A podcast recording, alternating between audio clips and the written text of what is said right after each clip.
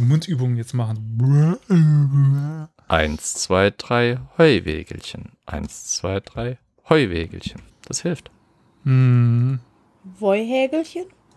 Lass die Vorderpilzerin in dir raus, Victoria. Eins, zwei, drei Woihägelchen. Nee, warte mal. Eins, zwei, drei Dubbegläschen.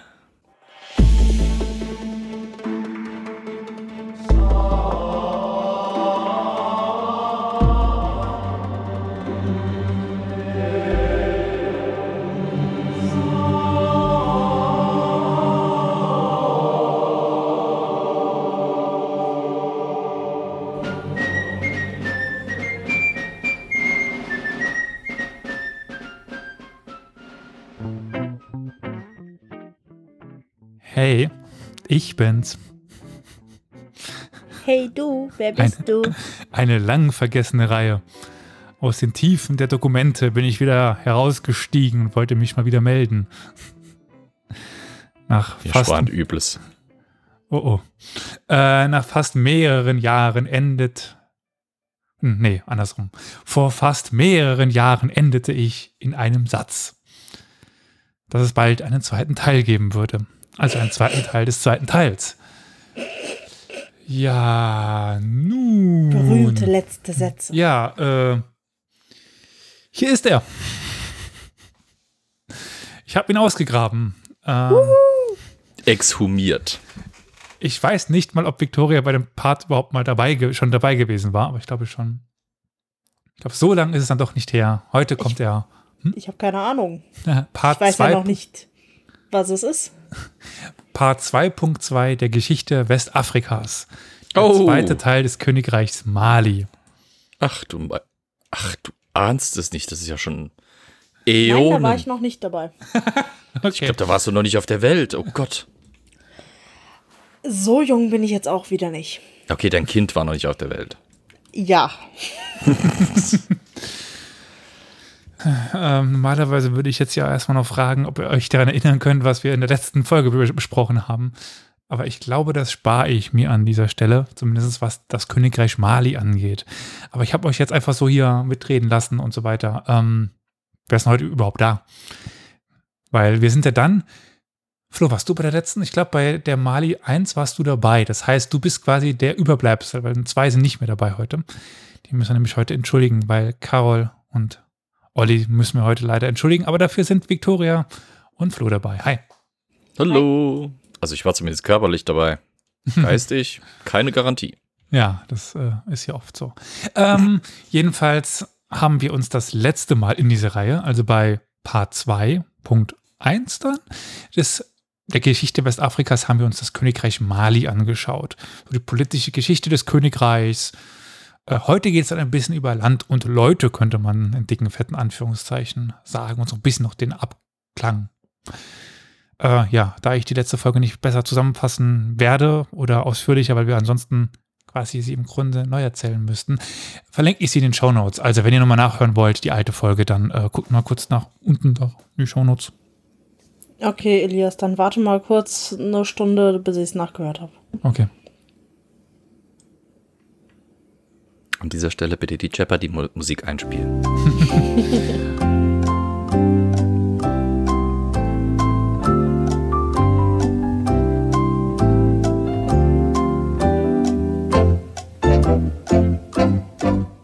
Aber an dem Punkt können wir auch gerade noch mal Superbur danken. Der hat nämlich noch eine Spende bei Kofi hinterlassen. Vielen Was? Dank, Superbur. Ja. Meine Güte. ja. Nein. Ja. Aber ich würde sagen, let's go, oder? Starten wir ja bei den Leuten von Land und Leuten. Also bei den Menschen, die im Königreich Mali lebten. Und das waren ja, die waren eingeteilt in Kasten, konnte man so irgendwie diesen Begriff, aus dem wir vor allen Dingen aus dem Indischen kennen, übernehmen. Darüber haben wir schon bestimmt in der vorigen Folge gesprochen. Das habe ich bestimmt nachgeschaut äh, in meinen Unterlagen. Jedenfalls waren die, hatten die verschiedene Aufgaben zugeteilt ähm, ja, verschiedene Arten dann auch, diese Aufgaben. Also es gab Bauern, es gab Fischer, es gab Hirten, es gab Schmiede und so weiter, so eine klassische Gesellschaft. Bitte sagt mir, die Bäcker waren die Brotkaste. Äh, naja, ähm, leider nein. Schade. Im Gegensatz aber zum Feudalsystem im europäischen Kontext oder europäischen Mittelalter gehörten diese Leibeigenen nicht untrennbar zum Land. Im Gegenteil eher. Also sie waren nicht wie so einer, einer Region zugeteilt, einer, einem Feld, irgendwas, das sie zu bearbeiten hatten, sondern sie waren politisches Eigentum. Also persönliches politisches Eigentum, nämlich des Königs, des Herrschers, des Sultans, je nachdem, wie man ihn dann benennen möchte, oder andere Fürsten. Weil, das hatten wir ja schon öfters mal angesprochen, in westafrikanischen oder überhaupt ähm, südlich, südlich der Sahara lebenden afrikanischen Gesellschaften war Herrschaft über Boden nicht wichtig.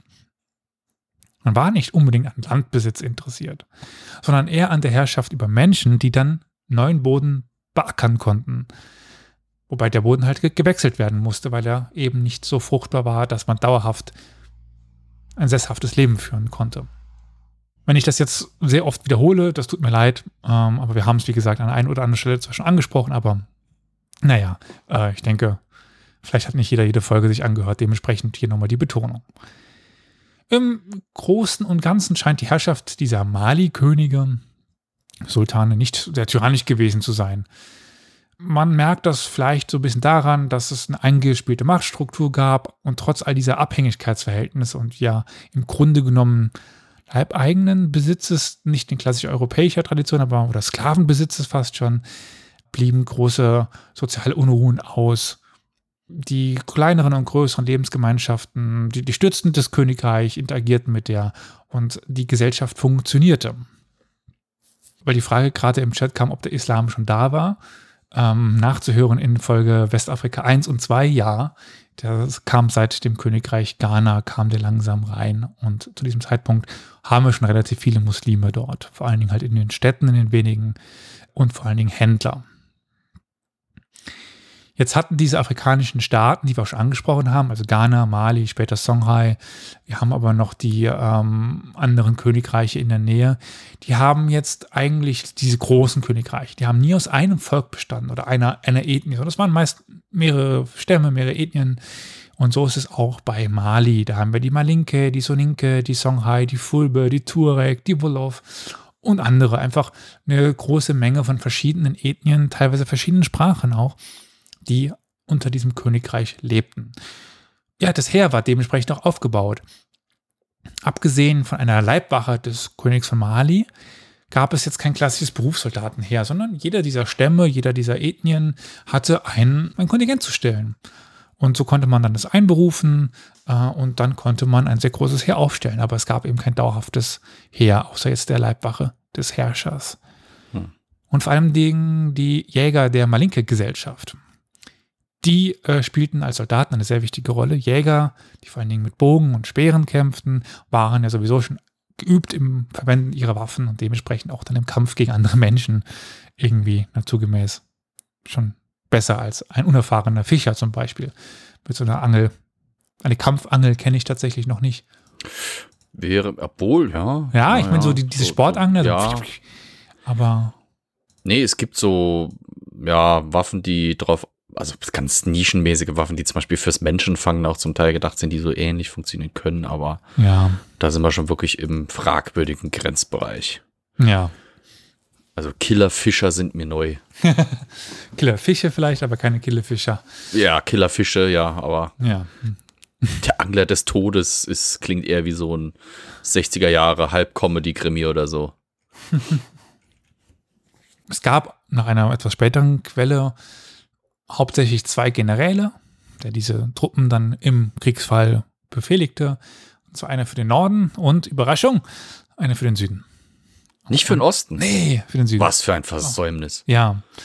Und der hatte dann nochmal eine gewisse Anzahl weiterer Offiziere unter sich und so weiter. Stellte, stellte sich dann so dann nochmal auf.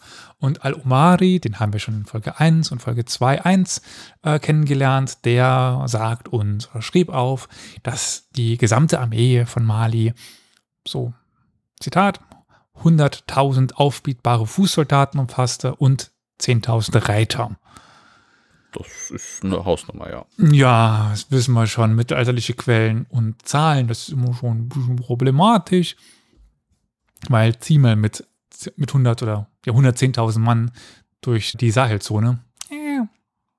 Oh Ja, gut, meine Güte, ich meine, mit 100.000 losziehen kannst du. Kommst Ja. halt vielleicht noch mit einem Zehntel an. Aber, aber machen kann man das schon, wenn man das will. Ja, also da ein bisschen aufpassen. Aber das militärische Potenzial dieses Königreichs wird da, denke ich, ganz gut verdeutlicht. Also die konnten schon eine gewisse Armee aufstellen und damit dann auch ja, viel kämpfen.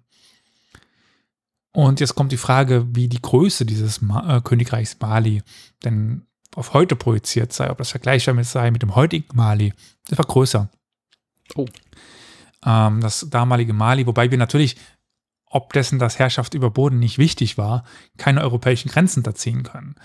Mhm. Ähm, nichtsdestotrotz umfasste das eigentlich große Teile des, des Nigerbogens bis hin eigentlich im Einflussgebiet, nenne ich es jetzt mal, bis an die Atlantikküste und dann fast bis runter an die Mündung des, des Nigers in den Atlantik. Also die, ja, so im Einflussgebiet große Teile Westafrikas. Das ist halt schwierig so genau zu definieren, wenn man halt halbnomadisch lebt Mhm. und ähm, die anderen um dich herum auch halbnomadisch leben und teilweise Stämme sich dir unterwerfen, aber ansonsten ja mal irgendwie was vor, vorbeibringen an Tribut, aber ansonsten auch nicht viel jetzt mit dir interagieren. Also man kann halt keine klaren Grenzen ziehen, aber der Einflussbereich des Königreichs Mali war über große Teile Westafrikas. Mhm. Die Fußsoldaten, um wieder zu den Armeen zurückzukommen, die kämpften mit Bogen und vergifteten Pfeilen und mit Lanzen, die Reiter dann auch mit Schwertern. Womit haben die die Pfeile vergiftet? Weißt du das zufällig? Nein, aber Schade. äh, da kreucht und fleucht ja einiges rum. Ja, deswegen, also ich meine, aus Südamerika kennt man natürlich die Pfeilfrösche. Ich bin jetzt halt leider mit der Hm. Fauna Afrikas nicht so vertraut äh, im amphibischen Bereich, dass ich jetzt sagen könnte, ach ja, der äh, kleine, kleine, kleine rosa gesprenkelte äh, Froschkrötling ist ein wunderbares äh, Liefertier für hochwirksames Gift oder so. Ich glaube, das sind vor allem Pflanzen in Afrika. Aber äh, kann auch sein, dass es beides oder doch nur Amphibien sind. Oh, sowas wie Curare. Ist das nicht, ist das nicht auch aus einer, aus einer Rinde? Ähm, ich habe hier Wurzeln, ja, äh, aus Lasiosiphon, Krausi-Wurzeln und Strophentius-Kernen. Mhm. Ähm, ja, genau. Ja, unangenehm für den Getroffenen, aber natürlich interessant, äh, wenn man der Anwender ist. Definitiv. Ja, aber ähm, das genau kann ich jetzt nicht nennen, aber Ja, gibt okay, da genug ja. Möglichkeiten. Ja, ist schon interessant, dass in Westeuropa wurden da vergiftete Pfeile eingesetzt. Äh, hm, schwierig, ähm, nicht auf großem, in großem Stil. Also es hat, es hat früher mal diese Missinterpretation gegeben, dass Leute Pfeile vor sich in den Boden gesteckt hätten, weil man gemerkt hätte, dass wenn man den halt eben äh, aus dem, in den Boden steckt und dann rauszieht und dann auf einen Gegner schießt, dass der Wundbrand dann stärker wird. Das ist aber ziemlicher Mumpitz. Man hat die Pfeile halt vor sich in den Boden gesteckt, damit man sie nicht mühselig aus dem Köcher ziehen musste, sondern man hatte sie halt griffbereit vor sich in den Boden stecken. Also in großem Stile ganz bewusst wäre es mir neu, im kleinen Stile durchaus möglich. Ja. Aber ist halt auch, es, es, gibt hier halt keine solche, äh, ich sag mal, Tradition in dem Sinne ähm, für solche vergifteten Waffen, weil Bogen, Bogen, Bogenkampf kommt als, als groß angelegtes Waffen, als groß angelegte Waffengattung erst relativ spät bei uns auf. Klar, in der Antike haben wir es schon mal, dann gibt es eine lange Pausezeit, wo, wo Bogen, Pfeil und Bogen eher seltener im Krieg benutzt wird und dann nochmal so um, sag mal, die Jahrhundert, äh, Quatsch, die Jahrtausendwende, so ins äh, elf, zehn- also 1000 bis, bis 1100, da kommt dann das Ganze wieder richtig auf. Aber da haben wir halt keine vergifteten Bögen, weil das kommt aus der Jagd und ich will keinen Hirschbock schießen, den vergiften und das Fleisch dann essen. Das ist nicht sinnvoll. Die äh, Leute in Mali haben auch mit vergifteten Pfeilen gejagt. Wie ging denn das? Das Da kommen wir okay, gleich das- nochmal zu. Okay, bin ich. Also ich erinnere mich, dass ich es aufgeschrieben habe, deswegen. Ah, Ja. Wer aber auch mitkam beim Kämpfen, das sind die Kriot. Oder die Kriot. Aha. Muss ich raten, wie die ausgesprochen werden. Ähm, die hatten wir auch schon in den ersten beiden Folgen. Das waren diese Art äh, Minnesänger, diese Art Barden. Also die dann auch die Geschichten erzählten und die Musik dazu machten. Ach, das war die. Ja, okay. Jetzt erinnere ich mich. Ja. Ja, ja, ja, ja. Und die feuerten dann die Kämpfer durch Musik an und später besangen sie die Heldentaten. Hm. Also zumindest aus der eigenen Anschauung dann. Aber blicken wir jetzt nochmal auf einen der Herrscher der Mali oder in Mali, den wir auch immer wieder in der anderen Folge angesprochen haben. Wer könnte das denn sein? Der berühmteste aller Mali-Herrscher. Mansa. Musa. Genau. Mansa Musa, der wohl reichste Mensch der Menschheitsgeschichte. So wird er zumindest oft betitelt. Der hatte unter anderem auch mit der da doch noch festeren Etablierung des Islams zu tun. Und da gibt es ja diese Pilgerreise nach Mekka und Medina, wo dann ja auch diese Story ist mit Ägypten, dass er dort ähm, so viel Inflation machte, dass halt das Land erstmal für ein paar Jahrzehnte am Boden lag. Hm. Naja, aber jedenfalls brachte der etwas mit aus Mekka und, und Medina, neben Schulden, aber äh, Architekten und Dichter zum Beispiel. Zum Beispiel den Dichter und Architekten, ja, das war auch, der war beides. Abu Ishaq Ibrahim As-Saheli aus Granada mit der begleitete ihn dann. Aus Granada? Ja. Spanien? Ja. Ah. Ja, die waren beide auf der Hatsch nach Mekka und Medina. Mhm. Und dann trafen sie sich dort und dann hat der Mansa eben äh, Abu Ishaq Ibrahim As-Saheli hatte mitgebracht. Hm. Und der König hat ihn dann wohl dann mit dem Bau von Moscheen, Minaretten, Palästen und anderen öffentlichen Gebäuden in Gao, Timbuktu ja, und anderen Städten hat er durch ihn veranlassen lassen, hat ihn beauftragt. Und dieser mediterrane Stil, es gibt es immer noch. Und das ist eben aufgrund dessen, dass Mansa Musa Leute aus dem Maghreb und dem islamischen Spanien ins Land geholt hat. Es sind zwar typische Lehmbau, Lehmbauweise, die wir in der Sahelzone haben, aber wir haben nun quasi, wie diese Lehm, wie, wie dieser ge geformt wird, der erinnert uns Mhm. sehr an den Maghreb und Südspanien. Also die Formsprache haben sie quasi mitgebracht. Genau, nicht die Baumaterialien, sondern die Form. Hm. Wer sich mal die Gebäude dort anschaut, die Moscheen, da erkennt man das doch ganz gut, wie ich finde. Ich kann heute noch einen Ort vorschlagen, zu dem kommen wir gleich. Da steht unter auch Denkmalschutz. Da sehen wir das noch sehr, sehr schön. Über das Land und seine Leute berichtet uns auch, ja, kommt er wieder, Al-Umari. Das ist einer unserer wichtigsten Quellen. Im Grunde nur recht wenig, also er berichtet schon viel drüber, aber es ist insgesamt halt einer der wenigen Quellen, die wir überhaupt haben. Und deswegen ist es dann doch sehr, sehr wenig. Aber es ist halt eine unserer wichtigsten Quellen und ich werde jetzt ein bisschen Quellenstellen zitieren. Einfach weil ich sie so interessant fand und es ist mir beim Lesen aufgefallen und dementsprechend würde ich sie euch jetzt hier gerne mal präsentieren. Na gut, ausnahmsweise. Danke, danke. Zitat. In diesem Königreich ist die Hitze außerordentlich groß. Ja, das ist äh, momentan hier auch, zumindest für unser Empfinden. Das Leben ärmlich, die Lebensgrundlage eingeschränkt. Die Also Bewohner bei sind, uns. naja, naja. Ja. Die Bewohner sind groß gewachsen. Ja. Hm. So schwarz wie nur denkbar. Nein. Sie haben graues Haar. Der große Körperwuchs dieser Leute kommt vor allem von der Länge der Beine, nicht vom Bau ihrer Oberkörper. Mhm. Das erinnert doch irgendwie auch an die Schriften der europäischen Kolonisten. Oder wie geht es euch denn so dabei, wenn ich das jetzt so vorlese? Es gibt da gewisse Echos, ja. Hm. Aber dann gehen wir mal zu einem zweiten Ausschnitt. Zitat. Die Bewohner dieses Königreichs reiten auf arabischen Sätteln und in der Mehrzahl ihrer Gewohnheiten scheinen sie ihnen, also den Arabern, anzugehören. Aber wenn sie in den Sattel steigen, beginnen sie mit dem linken Bein, das heißt umgekehrt, als es sonst üblich ist. Das finde ich ganz interessant. Also, ich habe in meinem Leben viermal auf einem Pferd ge- gesessen, glaube ich mal, so ungefähr. Aber ich habe mir noch nie Gedanken darüber gemacht, mit welchem Bein man anfängt. Aber ja, dem, kommt auf die Seite an, von der du aufsteigst. ja, aber dem Autor scheint es aufgefallen zu sein, dass sie von der falschen Seite aufsteigen. Also wenn sie, wenn sie sagen, oder wenn, wenn er sagt, die steigen alle mit dem linken Bein ein. Und das, was ist das nochmal für ein Autor? Ich kann den Namen sagen, aber das bringt ja wahrscheinlich nichts. Du meinst wahrscheinlich was, was anderes, oder? Ist ein Ist er Araber. Christ? Ist, er ist ein Araber. Ist das bei denen mit, mit Links-Rechts-Behaftung irgendwie, dass da, Hm. gibt es da auch so, eine, so ein Narrativ? Nicht, dass ich wüsste. Aber es kann sein. Ich meine, wenn es ein christlicher Autor wäre, würde ich jetzt natürlich sagen, klar, links ist komisch, weil links, äh, weil, quasi die, die europäische Gesellschaft, die christliche Gesellschaft ja sehr rechtshändisch und rechtsphysisch und so weiter dominiert ist. Ja, die europäische Linkshänder Gesellschaft ist ja rechts, ja. Inzwischen leider auch, ja, also das äh, ist auch wieder so. naja, aber jedenfalls, äh, weil, weil, warum sollte das sonst eine Rolle spielen? Wenn ich von links aufsteige, dann steige ich mit dem linken Fuß zuerst rein. Wenn ich von rechts aufsteige, zeige ich zuerst mit dem rechten Fuß rein. Ist doch ganz klar. Ja, aber dem Auto scheint es so wichtig gewesen zu sein, dass es da eben aufgeschrieben hat. Naja. Komischer Typ. War ist aber irgendwie auffällig und interessant. Hm. Über die natürliche Lebensgrundlagen schreibt dann Alomari folgendes: Zitat. Die Bewohner trinken das Wasser des Nils, also des Nigers. Mhm. Und das der Brunnen, die sie gegraben haben. Erstmal nichts Außergewöhnliches.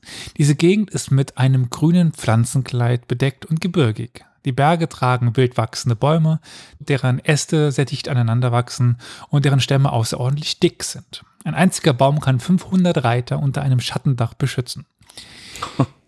Ihre hauptsächlichen Nahrungsmittel sind der Reis, der Funi, das ist Fonio, eine hirseartliche, hirseähnliche Getreideart, eine Art behaarte Wolfsbohne. Lupine ist, man riecht, mhm. auf, riecht ihn auf dem äh, Dreschplatz und es kommt etwas heraus, das einem Senfkorn gleicht, eher kleiner und weiß ist. Man wächt es, malt es, macht daraus Teig und isst ihn. Der Weizen, der selten ist, das Sorghum, das ist die Hirse, das Nahrungsmittel für sie selbst und als Futter für ihre Pferde und ihre Lasttiere dient. Man baut bei ihnen eine Pflanze an, die man Kaffee nennt. Das mm. sind weiche, nein, das ist kein Kaffee. Der heißt auf Arabisch ja ganz anders. Äh, das sind weiche Wurzeln, äh, die man in die Erde eingräbt und darin lässt, bis sie hart geworden sind. Ihr Geschmack ähnelt dem der Kolokasi, aber er ist angenehmer. Man baut die Pflanze auf den Feldern an. Diese Knollenpflanze, von der Al-Umari hier spricht, soll wohl ähm, Yam sein. Das ist einer der Hauptnahrungsmittel im Regenwald. Mhm. Und schmeckt tatsächlich ganz gut. Mhm. Und auch über die Tierwelt weiß Al-Umari einiges zu berichten. Zitat. In diesem Land gibt es viele Haustiere. Kühe, Schafe, Ziegen, Pferde, Maultiere, mehrere Arten von Geflügel, Gänse, Tauben, Hühner. Ihre Schafe und ihre Ziegen haben keine Weiden. Sie streifen auf dem Mist- und Abfallhaufen umher. Ihre Ziegen haben Würfe von bis zu sieben oder acht Jungen. Ihre Pferde, die eine Spielart der Halbbluttartanen sind, Steppenreiter sind da und ihre Maultiere weisen alle auf einen sehr kleinen Körperwuchs auf, äh, weisen alle einen sehr kleinen Körperwuchs auf. Wie auch alle anderen Haustiere, Kühe, Schafe, Esel. Es gibt in ihrer Wüste wilde Büffel, die man wie die übrigen wilden Tiere jagt. Man betreibt diese Jagd auf folgende Art. Achtung, Flo. Mhm. Man führt eines der gleichartigen Jungen, die man ihnen wegnimmt und die man bei ihnen äh, zu Hause sieht, an den Ort, wo die Büffel sich aufhalten, sodass diese es sehen, sich ihm nähern und mit ihm vertraut werden. Denn die, Gleichartigkeit ist ein Grund für eine Vereinigung. Während sie mit ihm vertraulich sind, erlegen die Jäger die Tiere mit einem Pfeil, den sie vergiftet haben. Dann schneiden sie das Teil weg, die das Gift erreicht hat. Mhm. In ihrer Wüste findet man verschiedene Arten wilder Tiere. Den Wildesel, die Antilope, die Gazelle, den Strauß und andere ähnliche Tiere, den Elefanten, den Löwen, den Panther. All diese Tiere sind nicht angriffslustig, außer wenn man sie angreift oder reizt. So, jetzt eine ganz wichtige Frage. Weiß jemand, was der Unterschied zwischen einem Panther, einem Leoparden und einem Jaguar ist? Die Zeichnung des Fells. Ich dachte irgendwie, dass eins davon aus Amerika stammte, aber das kann ja irgendwie nicht sein dann. Ja, der Jaguar ist Südamerika. Ja. Ja. Dachte ich auch. Jaguar ist Südamerika, aber ja. Aber anatomisch sind sie sich sehr ähnlich. Der Leopard. Ja, der ist halt normal, also so, sag ich jetzt mal, gelb mit blauen, ach, schwarzen Punkten und Zeichnungen und der Panther ist doch ein komplett schwarzer. Und das ist das Wichtige, weil ein Panther kann sowohl ein Leopard als auch ein Jaguar sein. Panther sagt nur was über die Farbe aus, also das ist die jeweils schwarze Variante davon. Ah. Habe ich auch erst im Netz gelernt. Ich dachte, das wären drei verschiedene Tiere. Vielleicht konnte ich noch einem die Augen öffnen. Naja. Hm. Hallo, eine kurze Meldung aus dem Schnittraum. Hörst du gern diesen Podcast und gefällt dir, was wir tun? Unter co-fi.com slash Historia Universalis hast du die Möglichkeit, uns einen, zwei, drei, vier, fünf oder so viele Kaffee, wie du möchtest, zu spenden. Deine Kaffeespende ist eine Art der Wertschätzung und ermöglicht es uns, weiterhin ganz viele schöne, tolle Sendungen zu produzieren, die du hoffentlich gerne hörst. Neben Omari oder Al-Omari berichtet uns auch Ibn Battuta. Den hatten wir auch schon mal an der einen oder anderen Stelle über das Land südlich der Sahara. Da, das hat er aber selber bereist. Also Ibn Battuta war in Indien, er war in Zentralasien bei den Tataren und er war auch in Westafrika. Seinen Reisebericht, den würde ich übrigens mal an der einen oder anderen Stelle hier empfehlen. Also der ist auch in deutscher Übersetzung verfügbar und in englischer Übersetzung. Kann man gut lesen, der ist relativ kurz. Also für eine arabische Quelle, die teilweise mehrere Bände haben. Also wer Ibn Khaldun mal lesen will, ich glaube, das sind so 15 Bände. Äh, das ist schon ein bisschen schwieriger alles. Dementsprechend, wer sich mal Ibn Battuta antun möchte, dem kann ich das nur, nur empfehlen. Kann man viel über diese Region lernen. Jetzt parallel zu dem, was ich gerade mit Al-Omari gemacht habe, will ich jetzt auch mit Ibn Battuta machen, also die Quellenstellen, die mir aufgefallen sind, äh, jetzt hier präsentieren. Zitat. Nach 25 Tagen kamen wir in Tegasa an, einem Marktflecken ohne Zivilisation und mit nur wenig Hilfsmitteln. Eine der Merkwürdigkeiten, die man dort, dort entdeckt, ist die Tatsache, dass die Häuser und die Moschee aus Salzblöcken gebaut wurden. Mhm. Ihre Dächer bestehen aus Kamelhäuten. Man sieht hier keine Bäume, es gibt nur Sand und eine Salzmine. Man gräbt einen Schacht und findet große Salzplatten, eine auf der anderen liegend wie als ob man sie geschnitten und dann schichtweise unter der Erde abgelagert hätte. Also wir befinden uns noch in der Sahara, in einem der Salzabbaugebiete. Aber schon interessant, dass man halt aus reinen Salzblöcken da so Sachen baut. Gibt's doch die, äh, gab's da nicht die Szene aus, aus die Wüste lebt? Diesen Abschnitt über die, über die Salztransporteure äh, der Sahara irgendwie, wo die Tiere da, ja. auch irgendwie, gell? Das äh, meine ich mich zu erinnern. Ist ja auch wichtig für die Viehzucht, die man dort betreibt. Ne? Salz brauchst du dringend. Mhm. Als Lecksteine für die Ziegen und Schafe. Ja, ja, ja. Lecksteine. Aber gehen wir mal weiter in Richtung Süden, weil nach. Yes. Also wir verbrachten zehn Tage in Tegasa unter misslichen Umständen. Denn das dortige Wasser ist, Überraschung, salzig. salzig. Hm. Und nirgends gibt es so viele Fliegen wie an diesem Ort. Trotzdem nimmt man dort den Wasservorrat mit, um die Wüstenstrecke zu bewältigen, die diesem Ort folgt und für die man zehn Tage braucht, ohne Wasser fortzufinden. Außer ganz selten einmal. Es gibt in dieser Wüste eine so große Menge Läuse, dass die Reisenden gezwungen sind, um ihre Hälse Fäden zu tragen, die Quecksilber enthalten, die das Ungeziefer töten. Das ist bestimmt gut für die Haut. Ja, aber tatsächlich war es jahrhundertelang so, dass Quecksilber gegen Läuse eingesetzt wurde. Ja, also später gegen die Syphilis. Ja, Quecksilber gegen alles. Ja. Hilft auch wirklich. Also ich meine, ja, ja. wenn du dich mit Quecksilber vergiftest, hast du mit nichts anderem mehr Probleme. Zitat. Von hier aus schickt man den Takschiv, das ist der Kundschafter, ab. Er nimmt die Briefe der Reisenden an ihre Freunde in dieser Stadt mit, damit diese ihnen Häuser mieten und ihnen auf Distanz von vier Tagesreisen mit Wasser entgegenkommen. Es kommt vor, dass der Takshif in dieser Wüste umkommt. Dann haben die Bewohner von Walata keine Kunde von der Karawane, die daraufhin ganz oder zu einem großen Teil umkommt. Diese ausgedehnte Ebene wird von vielen Geistern bewohnt. Wenn der Takshif alleine ist, treiben sie ihr Spiel mit ihm und behexen ihn, so dass er sein Ziel verfehlt und stirbt. Es gibt in der Tat in dieser Wüste keinen erkennbaren Weg, keine sichtbare Spur. Sie besteht nur aus Sand, den der Wind fortbläst. Man sieht manchmal große Sanddünen, die bald darauf an, einem, an einen anderen Ort verfrachtet werden.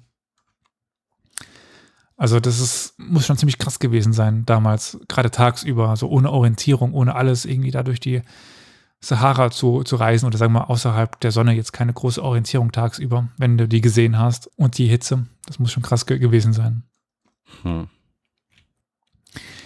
Die Hitze in Orlata ist übermäßig groß. Es gibt nur wenige und kleine Dattelpalmen, in deren Schatten man Wassermelonen sät. Das Wasser bezieht man aus den Wasserreservoirs, die sich unter dem Sand gebildet haben. Schafsfleisch gibt es hier reichlich. Die Kleider der Bewohner sind hübsch und werden aus Ägypten eingeführt.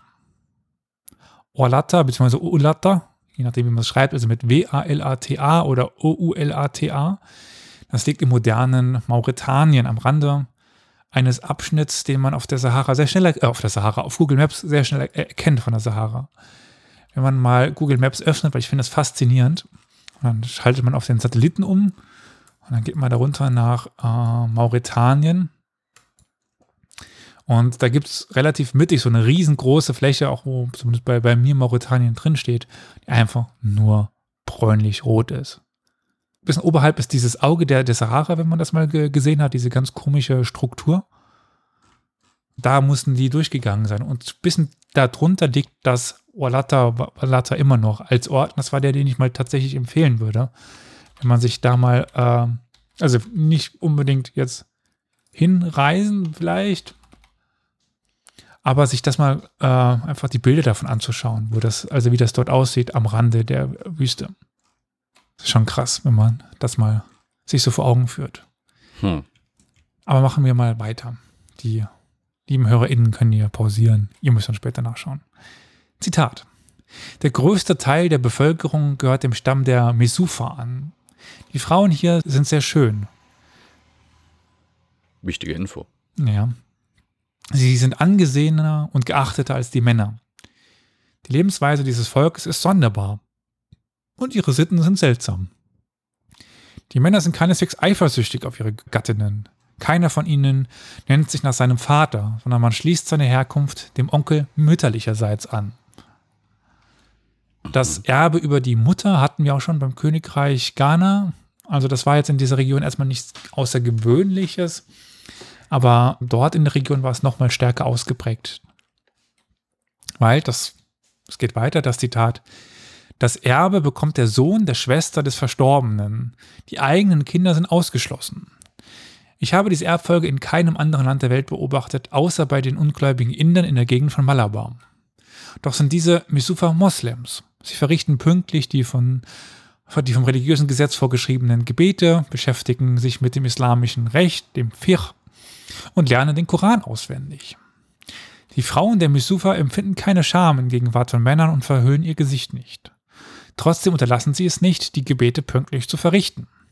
Jeder, der sie heiraten will, kann das ohne Schwierigkeit tun. Aber diese Frauen der Misufa reisen nicht mit ihren Gatten. Sogar wenn eine von ihnen einwilligte, würde ihre Familie sie daran hindern.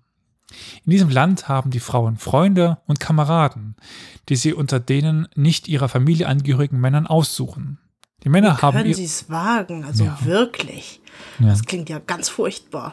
Ganz ehrlich, ich finde es super. Ich will dahin. Ich will dabei sein. Wenn ich- Heute nicht mehr so. ja, es ist auch ja, warm. nee. Nee, aber wenn ich in der Geschichte zurückreise und irgendwo als Frau wiedergeboren werde, dann doch da. Ah, ja, ja, warm. Ich weiß nicht, ob man in der, in der Sahara leben will. Hm. Gut, Man gewöhnt sich an alles ja. irgendwie oder geht halt ein. Die Männer haben ihrerseits Freundinnen, die sie unter den Frauen andere Familien auswählen. Es kommt vor, dass einer sein eigenes Haus betritt und seine Frau zusammen mit ihrem Freund vorfindet.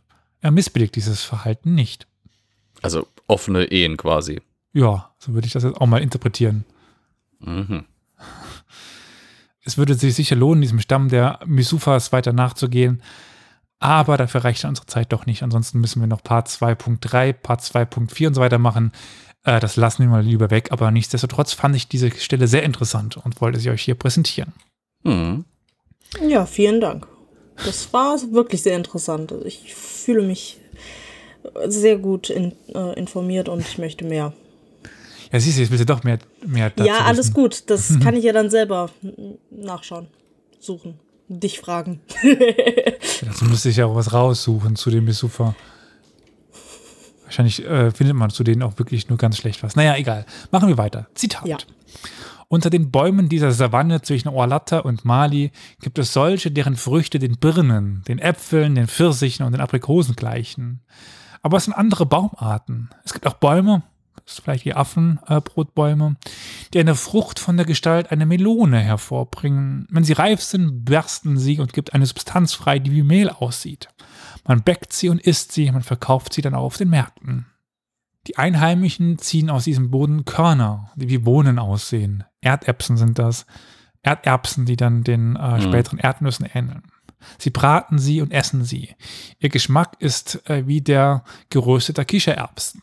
Manchmal mahlen sie diese Körner, um eine Art Pfannkuchen herzustellen, den sie mit Rati, keine Ahnung, also G-H-A-R-T-I, backen. Rati ist eine Frucht, die der Birne ähnelt, sehr süß ist, der weiße Menschen aber schadet, wenn sie davon essen. Warum das? Ja, es soll die Frucht von dem Karité-Baum sein. Mhm. Ich habe es aber nichts da so wirklich herausgefunden, ob der so schlecht jetzt ist für Menschen, die nicht dran gewöhnt sind. Weil darum wird es wohl gehen. Es geht ja nicht um die Hautfarbe. Mhm. Einfach Menschen, die da nicht dran gewöhnt sind. Ja, ja. Aber wir kommen gleich, warum er das schreibt. Okay. Von Zaka aus fließt der Nil, das ist der Niger immer noch, nach Timbuktu und nach Gao, dann nach Muli, einem Ort, das zum Lande der Limijun oder Limiyun gehört, der letzten Provinz von Mali. Der Fluss fließt darauf von Muli nach Yufi, das ist einem der größten Länder des Sudans, dessen Herrscher einer der bedeutendsten Könige der Gegend ist. Kein weißer Mann kann Yufi betreten, denn die Schwarzen würden ihn töten, bevor er angekommen ist. Der Nil gelangt dann ins Land der Nubier, die sich zum christlichen Glauben bekennen. Dann kommt er nach Dongola, ihrer größten Stadt. Schließlich erreicht der Fluss den ersten Katarakt. Dort verlässt er die Gegend der Schwarzen und fließt durch Oberägypten. Bei einem Autor, den ich gelesen habe, der sagt, dass Yufi äh, sich möglicherweise um das Königreich Nupe handeln könnte. Wer Europa Universalis spielt, kennt Nupe, wer mal da in der, Re in der Region rum war. Ich könnte jetzt noch einen schlechten Witz machen. Ey, nee, das lasse ich jetzt. Aber wirklich wissen tun wir das jetzt nicht. Dass nach ihm Batuta der größte Fluss, der große Fluss in das Land der Nubier fließt, das zeigt doch immer wieder, das, deswegen sagte ich die ganze Zeit Nil, aber meinte den, den Niger, dass die arabischen Autoren immer noch auf die griechische Geografie zurückgriffen. Mhm. Weil schon Herodot hat eben gemeint, dass der große Fluss, auf dem die Nasumanen in Westafrika gestoßen waren, also sehr wahrscheinlich der äh, Niger, dass das der Oberlauf des Nils sei, der dann über den also Sahara nach Osten und Nubien und dann eben weiter nach Norden geht. Am ersten Katarakt dann Ägypten erreicht. Ich finde das Wort Katarakt, das finde ich total cool. Ich weiß nicht wieso. Mhm. Das hat irgendwie so eine Brachialität und ich mag das Wort Katarakt. Das klingt so ähnlich wie die, wie die byzantinischen gepanzerten Reiter, die Kataphrakten. Das ist auch noch Ja. sowas. Da ist noch dieses Fra drin. Ist auch ein schönes Wort. Okay. Weil im Chat die Frage nach, was meint er mit weißem Mann kommt, naja, das ist alles außer Afrikaner in dem Sinne eher. sagen. Araber zählt eher zu den Weißen. Keine Südostasiaten, aber eben äh, Araber, Europäer. Genau, also das ist eben der Grund, den ich gerade aufgezählt habe, warum es immer Nil, Nil, Nil heißt und nicht Niger. Und es gibt dann sogar teilweise äh, die Bezeichnung für den Senegal, Nil. Also dann haben wir Mhm. zwei Flüsse, die Nil heißen. Eigentlich, eigentlich hätte er drei. Vier. Der Nil, es, es gibt zwei Nils. Man kann nie genug Nils haben. Jetzt sind wir aber ja fast im Königreich Mali und äh, über seine Ankunft schreibt Ibn Battuta folgendes. Zitat. Ist es üblich, dass man jedem, der im Voraus keine Bewilligung dazu eingeholt hat, den Eintritt in die Stadt verwehrt? Ich hatte bereits die Gemeinschaft der Weißen in Mali geschrieben, deren Oberhäupter Mohammed ibn al-Faqih al-Jawzuli und Shams ad-Din ibn al-Nakwish al-Misri, damit also deren Oberhäupter dort eine Wohnung für mich mieten. Als ich am Fluss, das ist entweder der, der Niger oder der Sankarani, angekommen war, überquerte ich ihn mit einer Fähre und niemand widersetzte sich mir. Nachdem ich in der Stadt Mali, der Hauptstadt des Königreichs der Schwarzen, angekommen war, ging ich in die Nähe des Friedhofs dieser Stadt und begab mich von dort aus in das Viertel, das von den Weißen bewohnt wird. Ibn Battuta nennt den von ihm besuchten Hauptort des Reiches Mali und nicht Niani, wie wir in der zweiten Folge hatten. Vielleicht hat Mansa Musa oder Mansa Soleiman im Verlauf ihrer Regierungszeit Niani als Residenz aufgegeben und ist eben umgezogen und eine andere Hauptstadt errichtet. Das könnte der Mali sein oder er hat einfach falschen Namen verwendet. Oder anderen Namen verwendet. Die genaue Lage, die kennt man nicht. Die muss sich irgendwo zwischen Niani und dem Zusammenfluss des Nigers und des Sankerani befunden haben, aber das ist einfach auch nicht bekannt. Mhm. Die arabische Bevölkerung, darum geht es ja hauptsächlich, in der Hauptstadt war offensichtlich recht zahlreich. Es handelt sich vor allen Dingen um Kaufleute. Und die nahmen den Weltreisenden eben Batuta doch ganz, ganz gastfreundlich auf. ja, er bekam dann ein gemietetes Haus und mit allem Not Lebensnotwendigen, mit Kerzen, mit einer Kuh, einem Ochsen. Ganz wichtig. Ja, ja, ja, klar. Mit Reis, mit Fonio, einem Kürbis voll Rati. Das ist also dieser Karite-Baum oder die Butter des Karite-Baums und anderen Lebensmitteln. Aber das bekam Ibn Battuta nicht so besonders gut. Zitat. Zehn Tage nach unserer Ankunft in Mali aßen wir eine dicke Suppe, die aus einer Pflanze zubereitet wurde, die der Kolokasi, das ist, also im Grunde genommen ist es ja die äh, Yam, also Mhm. und Kaffee heißt. Eine solche Suppe wird von diesem Volk allen anderen Mahlzeiten vorgezogen, so. Und am nächsten Tag waren wir alle krank. Hm. Montezumas Rache? Ja, so ungefähr. Also wird auch noch dieses Rati wird mitgegeben dazu. Deswegen mag er das nicht so besonders, weil eben ja all seine Reisebegleitung krank werden. Das Problem ist nur, einer davon starb sogar da- daran. Ups. Ja. Dementsprechend gehe ich jetzt davon aus, dass es einfach verdorbenes Essen war und nicht, dass das jetzt besonders irgendwie daran lag. Ja gut, kann ja auch sein, dass da irgendein Keim dran war, den die nicht gewohnt waren. Ne? Ja. Kann der ja heutzutage auch. Ich meine, mein, man darf ja nicht vergessen, so eine Lebensmittelvergiftung ist ja nicht ohne. Wir haben halt Ja. Medikamente, die uns da helfen. Die rehydrieren oder sowas, wenn man halt eben von Montezumas Rache getroffen wird. Aber das haben die damals natürlich nicht, den Luxus. Ja. Ein bisschen Unwohlsein ist schnell da. Ja, Muss nur irgendwie ein bisschen andere Fauna im, im, im Wasser sein und so weiter. ja, auch zum Beispiel. Absolut. Die Einheimischen merken es nicht, die sind es gewohnt. Aber doch die, äh, wir haben doch diese wunderbare Sache mit der, äh, ist natürlich eine andere Zeit, aber diese, diese Mission, die Karl der Große ins, äh, nach Bagdad geschickt hat, die ja dann später mit dem Elefanten, dem berühmten, zurückkam. Die haben eine ganze Delegation aus, aus äh, Franken zusammengestellt und einen Juden. Und der eine Jude war quasi der einzige, der überlebt hat, weil der halt äh, eben sowieso schon ziemlich viel rumgekommen war und sich auskannte und wusste, was wie wo. Hm. Und während die anderen an verschiedensten Reisekrankheiten und äh, Wehwehchen und Leiden irgendwie gestorben sind, hat der es als einziger geschafft. Das ist, es, es braucht nicht viel, um auf der Reise einzugehen damals. Ja. Ja, äh, Ibn Battuta braucht auch zwei Monate, um gesund zu werden. Ja, das ist, äh, Ja, der Hobbyarchäologe schrieb gerade für heute mal nach Tunesien, da hast du auch sehr oft einen flotten Otto. warst Äh, du da ja. nicht schon? Äh, ich, ich kann eine sehr ähnliche Ge- Gesch- Geschichte aus Marrakesch, also aus äh, Marokko erzählen, als wir da angekommen sind. Zwei Tage später ging es auch nicht so, so besonders. Ähm, Hm. meinten die im, im, im Hotel auch, ja, das ist ganz typisch für Europäer, die kommen nicht mit dem Wasser dort klar. Ja, Ah, das ich meine, halt, gut, das ist, das muss ja auch nicht unbedingt dünn. Ich, ich erinnere mich, dass, dass äh, als ich das erste Mal, also als ich in London gewohnt habe, die erste Woche, plötzlich hatte ich eine Erkältung. Du bist halt einfach bei, bei der Reise, bist du anderen Viren, anderen Bakterien ausgesetzt und die können dich natürlich ruppen, wenn du da nicht äh, irgendwie, wenn du da ein bisschen Pech hast. Su- Superbull schreibt ne, gegen kein Wasser trinken, nur Alkohol. Ja. Äh, Schwierig? Ja, machbar. Aber dann ist halt alles lustig irgendwie. Jedenfalls haben wir dann die Leute vor Ort, ich glaube, es war Kurkuma angeboten. Das würden die immer nehmen, damit die Mägen wieder besser werden. Ich Hm. weiß nicht, ob es ge- geholfen hat, ist aber sehr unangenehm zu, zu trinken. Ja, roh glaube ich das sofort, aber ich habe auch einen Kurkuma-Tee, das ist noch mit anderen Mhm. Sachen drin, äh, den ich auch öfter mal trinke, wenn ich Magen- oder Darmbeschwerden habe. Das Ja. funktioniert ganz gut. Ja, nee, wir haben das also als, als Pulver be bekommen. Ja, okay. Das war jetzt nur so okay lecker. Besonders weil Ja, es danach Frühstück gab und äh, das ganze Frühstück die ganze Zeit nach äh, Kurkuma, Kurkuma geschmeckt hat. und wenn du dann so irgendwie das aufgestoßen hast, kam noch so ein Kurkuma-Schwall. Mm, Nutella mit Ich hab- Kurkuma. Hab den ganzen Tag immer wieder Kurkuma im Mund gehabt, so als Geschmack. also bei Schweinemeer, äh, Schweineeimer. Schweineeimer. So, Schweineeimer, äh, was berichtet. Nee, also bei uns war es halt irgendwie ein, ein Abend war irgendwie ein bisschen unangenehmer und dann ging es im Großen schon schon wieder. Also äh, Das muss das da, Brot abkönnen. Wir hatten da doch ganz gut, äh, haben das überstanden. Gut, aber über den Königbericht oder den Sultan, ich sage es König aus Faulheit, weil es ist uns irgendwie bequemer, äh, berichtet ihm Batuta folgendes. Der Herrscher von Mali ist Mansa Soleiman. Mansa bedeutet Sultan, Soleiman ist sein Eigenname. Er ist ein geiziger Fürst, man hat von ihm kein ansehnliches Gastgeschenk zu erwarten. Hm, charmant. Ja.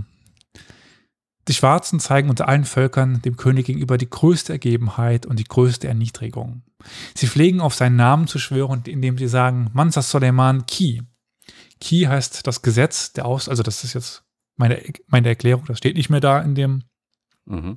Originalzitat. Ki ist das ist Gesetz und äh, der Ausdruck, der wird immer noch heute verstanden. Wenn der Herrscher, nachdem er sich im erwähnten Kuppelsaal gesetzt hatte, einen Schwarzen herbeiruft, beginnt dieser, sich seine Kleider zu entledigen und zieht abgenutzte Kleiderstücke an. Er nimmt den Turban von seinem Haupt und bedeckt ihn mit einer schmutzigen Kappe. Dann tritt er ein, indem er sein Kleid und die Hosen bis auf Wadenbeine hochhebt. Bis auf Wadenhöhe hochhebt. Er tritt demütig und ergeben vor und schlägt die Erde heftig mit seinen beiden Ellenbogen. Dann bleibt er in der Stellung eines Mannes, der sich zum Gebet niedergeworfen hat. In dieser Stellung hört er sich das an, was der Sultan sagt. Wenn ein Schwarzer, nachdem er zum Herrscher gesprochen hat, von ihm eine Antwort erhält, entblößt er seinen Rücken und wirft Staub auf sein Haupt und seinen Rücken, genau wie einer, der eine rituelle Waschung vollzieht. Aber der tut es mit Wasser. Erinnert mich fast schon an Asche auf mein Haupt, Mhm. aber hat tatsächlich nichts miteinander zu tun. Als nächstes berichtet ihm Batuta über die, über die Rechtsprechung in Mali. Zitat. Ich nahm einmal an einem Freitagsgebet teil, als ein Mesufa-Händler namens Abu Hafs, ein gebildeter Mann, sich erhob und sagte, ihr, die in dieser Moschee anwesend seid, seid meine Zeugen dafür, dass ich Mansa Soleiman vor dem Gericht des Gesandten Gottes, Mohammed, lade. Da erschienen mehrere Leute aus dem vergitterten erhöhten Platz, Mak- Maksura, des Herrschers, gingen zum Kläger und fragten ihn, wer hat dir gegenüber eine Ungerechtigkeit begangen? Wer hat dir etwas genommen? Er antwortete, Manchachu aus Orlatta. Das heißt, der Moschref dieser Stadt hat mir Waren im Wert von 600 Mitkal abgenommen und will mir dafür nur 100 Mitkal geben. Der Sultan ließ diesen Beamten sogleich holen. Er erschien einige Tage darauf. Der Sultan schickte beide Parteien vor den Richter. Die Rechte des Händlers wurden anerkannt. Er erhielt den vollen Gegenwert und der Moschref wurde vom Sultan abgesetzt. Also wohl ein ja, Minister, ein, ein Beamter des, des Herrschers, der dort versucht hat, einen Händler übers Ohr zu hauen, aber es hat nicht so ganz funktioniert. Hm. Auch die Frauen des Mansa werden erwähnt. Zitat. Die Hauptfrau des Sultans war die Tochter seines Onkels väterlicherseits und hieß Kassam. Was ist denn die Tochter des Onkels? Was ist denn das dann Äh? Cousine. Cousine Ah. ersten Grades eigentlich sogar. Je, Ja. nach, je nachdem, wenn es der Bruder des Vaters ist, ist es Cousine ersten Grades. Väterlicherseits halt, ne? Ja. Dieses Wort bedeutet bei den schwarzen Königinnen, also Mansa und Kassam. Sie ist nach der Sitte dieses Volkes Partnerin des Herrschers in der Führung der Regierungsgeschäfte. Man nennt ihren Namen gemeinsam mit demjenigen des Königs auf der Kanzel. Ach. Ja. Hm. Frauen hatten in dieser Gesellschaft, das hatten wir immer wieder mitbekommen, doch eine stärkere Rolle. als- Ja, also auch Kö- Co-Königstum ist, ist schon Mhm. spannend. So ganz ohne Stereotypen geht es natürlich nicht. Auch beim Araber Ibn Battuta waren gewisse, sagen wir mal, Bilder verbreitet, die uns heute auch teilweise bekannt vorkommen. Zitat. Zum Sultan Manse Suleiman kamen einmal mit ihrem Häuptling eine Gruppe dieser schwarzen Kannibalen. Sie pflegten große Ringe an ihren Ohren zu tragen, deren Durchmesser eine halbe Elle beträgt, und hüllen sich in seidene Decken. In ihrem Lande gibt es eine Goldmine. Der Sultan nahm sie ehrenvoll auf, gab ihnen als Gastmahl eine Dienerin, die sie schlachteten und verspeisten. Bitte was? Sie besudelten ihre Gesichter mit Händen und Hände mit ihrem Blut und kamen zum Sultan, um sich zu bedanken. Ich habe erfahren, dass dies ihre ständige Gewohnheit ist, wenn sie zu ihm kämen. Und man hat äh, mir von ihnen erzählt, dass das beste Fleisch der Frauen die Handfläche und die Brüste seien. Okay. Jetzt würde ich sagen, 95% aller Erzählungen über Kannibalen sind erfunden Mm, Ja. oder aus Stereotypen entstanden. Mm, Ja. Der Mensch isst nur sehr, sehr, sehr, sehr, sehr, sehr, sehr, sehr selten andere Menschen und meist nur in starker Not oder in seltenen Fällen rituelle Praktiken. Hm. Aber das wäre auch mal noch was, eine Folge über Kannibalismus. Oh Gott, ja. Ich weiß nur, dass es eben äh, doch meistens so ist, dass es eigentlich nicht stimmte. Der Klassiker Es- sind ja zum Beispiel die Südvölker, also im, bei Ja. Ozeanien, die ja auch alle Kannibalen ge gewesen sein sollen, aber ist bis heute nicht Es bewiesen. ist halt, das Problem ist, dass wir halt bei Kannibale vielleicht immer diesen, diesen Gedanken haben, der ganze Mensch wird gegessen, aber äh, die, Das soweit ich ich, ja mit- das, ja, Mit, mit soweit ich es nachvollziehen kann, genau, ist es eben wirklich nur bei den meisten, dass dann eben, ich, im wahrsten Sinne des Wortes, die Filetstücke oder bestimmte innere Organe ähm, irgendwie gegessen werden, weil da halt äh, zum Beispiel eben spirituelle Kraft drin oder symbolisch die Kraft drin Das stecken Herz. soll. Das Herz, die Leber, äh, manchmal auch die Geschlechtsteile, eben wegen Manneskraft und sowas. Klar, natürlich. Ja, ja. Es ist, äh, ist äh, durchaus aufzufinden. Oder halt, gut, bei Frauen in dem Sinne wäre es vielleicht sogar noch nachvollziehbar, weil die Brüste der Frau sind halt quasi Zeichen der Fruchtbarkeit. Könnte man sich auch vorstellen, dass da vielleicht die eine oder andere Kultur eben dann gedacht hat, ja, wenn wir die essen, werden wir besonders fruchtbar. Oder so in der Art. Also vorstellbar ist da alles. Aber dieses, diese Idee, äh, die fressen einen quasi komplett am, mit Haut und Haaren, ist irgendwie, das ist, das ist nicht so. In den, also in den allerseltensten Fällen. Ja. Also ich glaube, die Brüste, da hast du halt nicht wirklich viel zum Essen. Das Ist- ist einfach ist nur eigentlich Fett, ne? Deswegen am ehesten, dass halt Muttermilch rituell genutzt wird. ja, auch die Handinnenseiten ergeben keinen Sinn. Wieso? Ja, Was ist denn da an, an den Handinnenseiten tolles dran? Du, warum essen Leute bevorzugt die Bäckchen von, von Ferkeln oder sowas? Ist auch nicht viel dran. Aber das Fleisch hat einen gewissen Geschmack, hat eine, hat eine gewisse Zartheit oder sowas, wegen der vielen Bewegung. Handflächen werden viel bewegt. Superbur sagt gerade, also auch Brüste, da ist doch nur Fettgewebe, Oberschenkel sollten lecker sein. Ja. Ja, gut, da ist halt das meiste dran. Ne? Das ist so diese. Das sind Wie auch bei. Not. Ja. Die, ja, das sind bei. Ja, schmecken aber, also Mensch Was? soll ja angeblich wie eine, ja, wie eine Mischung aus äh, Schwein und, und Rind schmecken. Also ähnlich durchzogen wie Schwein, aber äh, so kräftig wie Rind gibt es ja immer wieder diese Berichte. Aber ja, also es wäre tatsächlich mal ein spannendes Thema, aber da bräuchten wir, glaube ich, noch äh, bisschen mehr Recherche, weil sonst arbeiten wir auch mit mehr oder weniger Klischees. Ne? Klar, klar, deswegen, äh, Das äh, müssen wir mal gucken. Aber spannend ist auf jeden Fall das Thema, weil es halt auch so kulturell evokativ ist. Ne? hm, wo waren wir? Ah, bei der Weiterreise. Zitat. Ich reiste weiter nach Kaukau oder Gao, einer großen Stadt, die am Nil liegt. Sie ist eine der schönsten Städte der Schwarzen, eine der größten, eine der reichsten. Man findet dort reichlich Reis, Milch, Hühner und Fische. Es gibt dort auch eine Melonenart, die Inani heißt und ihresgleichen nicht hat. Verkauf und Kauf tätigt man mit Hilfe von kleinen Muscheln, Kauri-Muscheln, anstelle von Geld. Hm. Dasselbe ist auch in der Stadt Mali der Fall. Ich blieb ungefähr einen Monat lang in Kaukau. Der Chat gerade sagt, ich habe auch das, also erstens sagt einer, ich habe immer Hähnchen gehört, also wie die Menschen schmecken. Und dann sagt der andere, ich auch, aber das gleiche habe ich auch über Katzen ge gehört. Moment. Na egal. Ähm, Alles schmeckt wie Hähnchen, außer Hähnchen schmeckt wie Fisch. Fisch. Ja. Genau. Ja, genau, diese Kauri-Muscheln. Da sagt auch Alomari etwas dazu. Das ist das Zahlungsmittel in Mali gewesen und das findet man auch dort. Aber Mhm. Wir haben auch bei Ausgrabungen immer wieder welche gefunden. Die kommen aus dem Indischen Ozean und reisen dann über Ägypten und äh, Libyen und so weiter, kommen die dann dorthin und werden als Zahlungsmittel verwendet. Einfach als Stand-in für Geld oder mit irgendwie klaren Wertigkeiten, weil es ist ja ein Naturprodukt. Wir wissen nicht so, dass das irgendwie drei, also die, die Größe so und so, die Größe so und so, sondern das waren halt Muscheln. Ich glaube, die waren halt immer ungefähr, also je nachdem, was gerade der Wert war Mhm. von den Muscheln, aber ich glaube jetzt nicht, dass sie da so große Recheneinheiten hatten. Okay.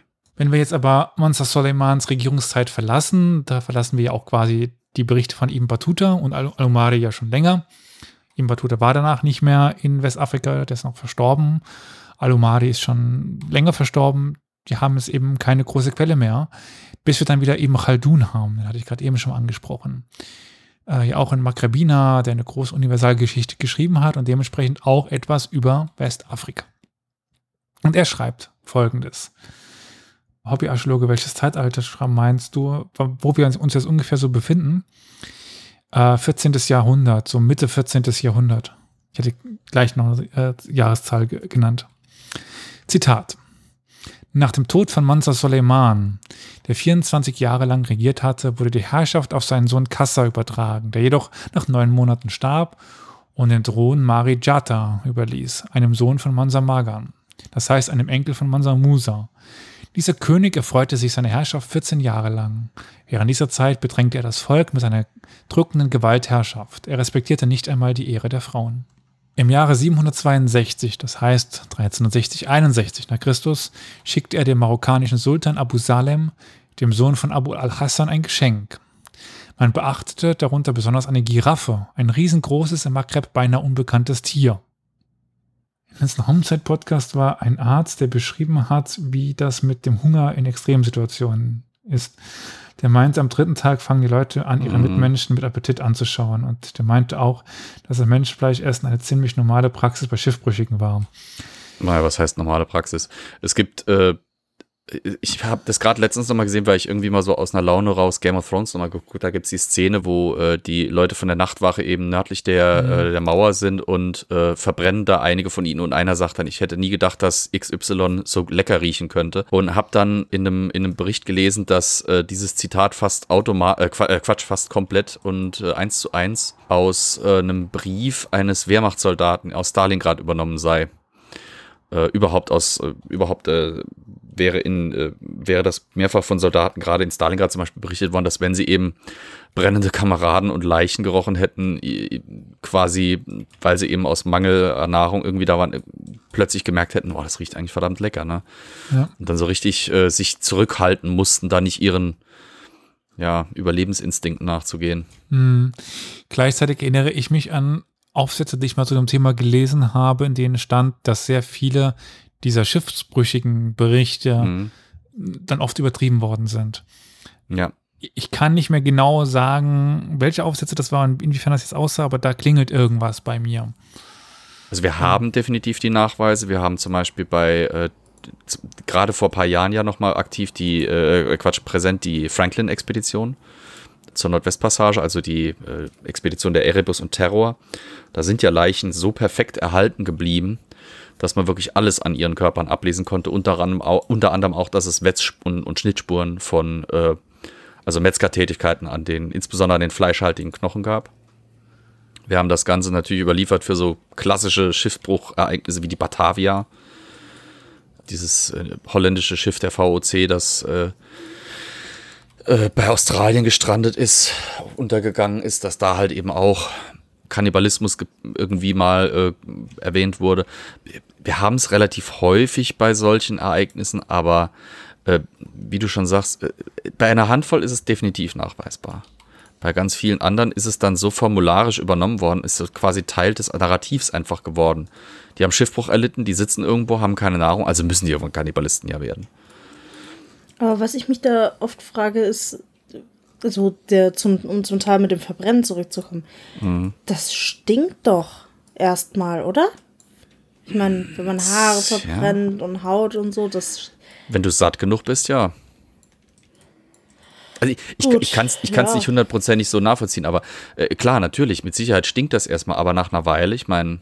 Ja. Du hast doch bestimmt auch schon mal gerochen, wie das ist, wenn ein Stück Fleisch auf den, auf den Grill irgendwie auf die Kohlen fällt. Klar, stinkt das nach einer Weile, aber zuerst einmal riecht das immer noch intensiv nach, mhm. dem, nach dem Fett ja. und dem Fleisch. So wird es da auch mhm. gewesen sein, irgendwie, ne? Wir müssen mal eine Kannibalismus-Folge machen, also äh, über das Thema. es gibt ja auch Leute mit Glatze, da verbrennen keine Haare. Da sind die Menschen mit Glatze nicht oft die, die viele Rückenhaare haben? Hm. Oder große Bartwuchs? Ich glaube, sie ganz Haar. Ne, egal. Äh, machen wir weiter. Ich fühle mich da in keinster Weise angesprochen jetzt, ne? Wir hatten gerade die, ähm, die Erzählung von der Giraffe, die doch irgendwie auch sehr an den, ja, ist er wieder, der Elefant von Karl dem Großen ja. erinnert. Aber gehen wir zurück zu dem, äh, wie hieß er denn nochmal, dem ähm, Mari Jata. Er wurde schließlich von der Schlafkrankheit befallen, die in diesem Land sehr verbreitet ist. Diese Unpässlichkeit beginnt mit periodischen Ausfällen und versetzt den Kranken schließlich in einen solchen Zustand, dass man ihn kaum für einen Augenblick wachhalten kann. Dann dauert der Zustand des Schlafens ununterbrochen an und fährt und führt zum Tode des Opfers. Zwei Jahre litt der Sultan unter diesen Anfällen dieser Krankheit und erlag ihr im Jahr 1373-74. Damit haben wir übrigens, so habe ich es herausgefunden und hoffe, es stimmt immer noch, den ersten Bericht über die afrikanische Schlafkrankheit. in einer Hm. Quelle. Äh, eine ziemlich üble Sache. Zitat weiter. Man übertrug die Herrschaft auf seinen Sohn Musa. Dieser Herrscher vermied es, die in die Fußstapfen seines Vaters zu treten und bemühte sich darum, dem Volk Vorteile der Gerechtigkeit und der guten Verwaltung zu verschaffen. Aber sein Wesir von Marijata, also hatte der denselben Namen? Mir fällt gerade irgendwie dann der. Jedenfalls sein Wesir bemächtigte sich der Führung der Regierungsgeschäfte. Dieser Minister hält gegenwärtig den Sultan Musa in Gewahrsam und verfügt über die gesamte Regierungsgewalt. Er hob Truppen aus, unternahm Feldzüge und unterwarf Gebiete im Osten des Landes bis über Gao hinaus. Auf die unmittelbar folgenden Machtkämpfe gehe ich jetzt nicht ein, da berichtet Ibn Khaldun noch drüber, aber das ist jetzt erstmal egal. Und damit enden auch die Berichte des Ibn Khalduns. Andere arabische Quellen geben keinen Hinweis auf das Reich Mali nach der Herrschaft der beiden berühmten muslimischen Könige Mansa Musa und Man Mansa Soleiman. Und auch die einheimische Tradition schweigt größtenteils. Die Archäologie konnte uns auch noch nicht groß weiterhelfen, denn im Vergleich zu Ghana ist Mali ja A wenig untersucht und wenig gefunden. Man darf annehmen, dass während des halben Jahrhunderts, das auf den Abbruch des Berichtes von Ibn Khaldun folgt, das Reich Mali trotz einiger innerer und äußerer Schwierigkeiten irgendwie immer noch da war. Vielleicht nicht mehr ganz so mächtig, aber ja. Es gibt ja, das wurde schon mal angesprochen, zwei einheimische Quellen, das Tahrir al-Fetash und das Tahrir al-Sudan. Das zeigt uns ein bisschen auf, dass Tuaregs kommen, äh, die große Teile des Nordens unter Kontrolle nehmen. Dann kommen die Songhai, deren Hauptort Gao sich so um 1400 von Mali loslöst und um 1465 große Teile des ehemaligen Malis dann erobern. Und mit Songhai bekommen wir nochmal Informationen. Aber es gibt da doch eine große graue Fläche, von der wir einfach nicht viel wissen. Vom Süden her oder Südosten fallen dann noch die Mossi ein und drängen sogar bis nach Orlata vor, dass sie 1480 wohl plündern. Und vor 1500 erlangt dann auch Tekrur wieder seine Unabhängigkeit. Das wird auch mal in einer alten Folge angesprochen, ist auch ein wichtiger Ort. Aber jedenfalls die südlichen oder südwestlichen Provinzen äh, am Atlantik, die scheinen noch sehr lange zum König gehalten zu haben. Und auf diese Provinzen treffen dann auch die Portugiesen im 15. Jahrhundert, als die begannen, Afrika oder die afrikanischen Küsten zu erkunden. Für Jahrhunderte blieb der Kontakt zwischen Europäern und Afrikanern aber erstmal auf die Küstenregionen beschränkt. Nokaramosto berichtet uns, dass Senegal und Gambia, also heute, unter der Herrschaft des Königs von Mali stehen. Und wir haben diese Abhängigkeit auch noch bei jemanden, der um das Jahr 1600 berichtet. Und der war schon mal in diesem Podcast da. Leo Africanus. Äh, der berichtet eben, dass äh, das Königreich Mali immer noch existiert. Dann aber irgendwann unter den Druck der Kolonialherren und anderer afrikanischer Stämme schlussendlich zusammenbricht, mehr oder weniger, bis auf ein kleines Gebiet beschränkt wird. Und damit sind wir jetzt erst einmal, was das Königreich Mali angeht, an ein Ende gekommen. Und jetzt haben wir noch in unserem Triumphirat das Königreich Songhai vor uns, ein weiteres Reich. Das dritte eben dieser drei großen westafrikanischen Königreiche, das dann sicherlich sehr bald drankommt, also in vier Jahren. Hm.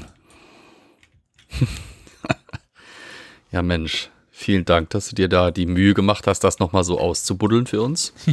ja, ich hatte auf jeden Fall spannend. Auf dem Schirm, aber ich habe es immer wieder irgendwie links liegen lassen und dachte irgendwann, das geht jetzt nicht mehr. Ja, ja. ja das, das kennt man. Also die anderen beiden ähm, muss ich jetzt dringend noch hören. das hat mich jetzt doch also ich war sowieso schon so interessiert, aber nicht hoch auf meiner Prioritätenliste. Ja. Aber jetzt ist es ein gutes Stück hochgerutscht. äh, Superbohr fragte noch gerade, welche Kolonialmächte in der Region waren. Ähm, naja, im, im, Hinterland dann später Afrika. An der hm. Küste eigentlich. Äh, später Afrika. Afrika. Äh, Frankreich. Frankreich, genau. An der Küste haben wir verschiedene Sachen natürlich die klassischen Kolonialmächte. Äh, wir hatten ja früher auch dort noch ein paar Holländer, ähm, ja, ein paar Briten, aber vor allen Dingen Frankreich. Gut, ähm, dann blieb nur noch die üblichen Formalien zu erledigen. Ne? Ja. Wem schieben wir denn den schwarzen Peter jetzt zu? Äh, nicht. Mir nicht. Ich habe ich hab keine Ahnung. Ich habe die Liste nicht. Ja, als hätte die irgendwer vor uns. Nö. Das ist Carols Job. Ja, ja, ja. Was könnt ihr überhaupt? Wir bedanken uns ganz herzlich bei Franziska, Roman, Jürgen, Matti, Sebastian, Charlotte und Anne für ihre finanzielle Unterstützung, dass sie hier den Podcast auch finanziell am Laufen halten. Vielen, vielen Dank. Ja. Und auch allen anderen, die uns unterstützen. Dementsprechend wünsche ich aber auch allen anderen einen schönen Morgen, schönen Abend, schönen Mittag und bis zum nächsten Mal. Auf Wiederhören. Tschüss.